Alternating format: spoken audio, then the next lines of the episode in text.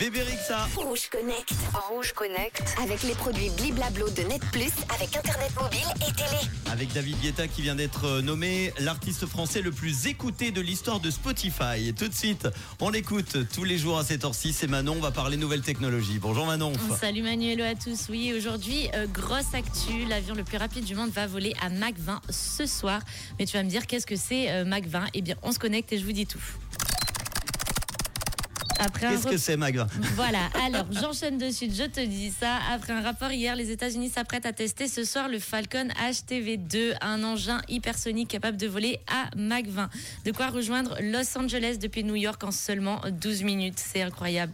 Plus de deux ans après un vol d'essai, la DARPA, Defense Advanced Research Project Agency, prépare le lancement d'un deuxième exemplaire du Falcon HTV, Hypersonic Technology Vehicle, qui doit accomplir un vol hypersonique depuis la base de Vandenberg en Californie.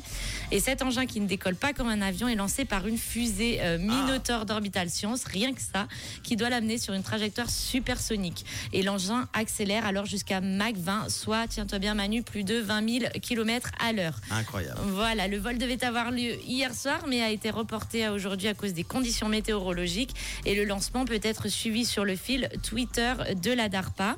Ce programme de la DARPA a pour objectif de tester des technologies nécessaires aux vitesses hypersoniques, comme la protection thermique, les formes aérodynamiques, la maniabilité, la communication à longue distance et la réutilisabilité des engins. Et avec ce programme, les États-Unis souhaitent se doter d'un engin capable de relier n'importe quel point du globe en moins de deux heures pour répondre à un besoin militaire de réponse rapide.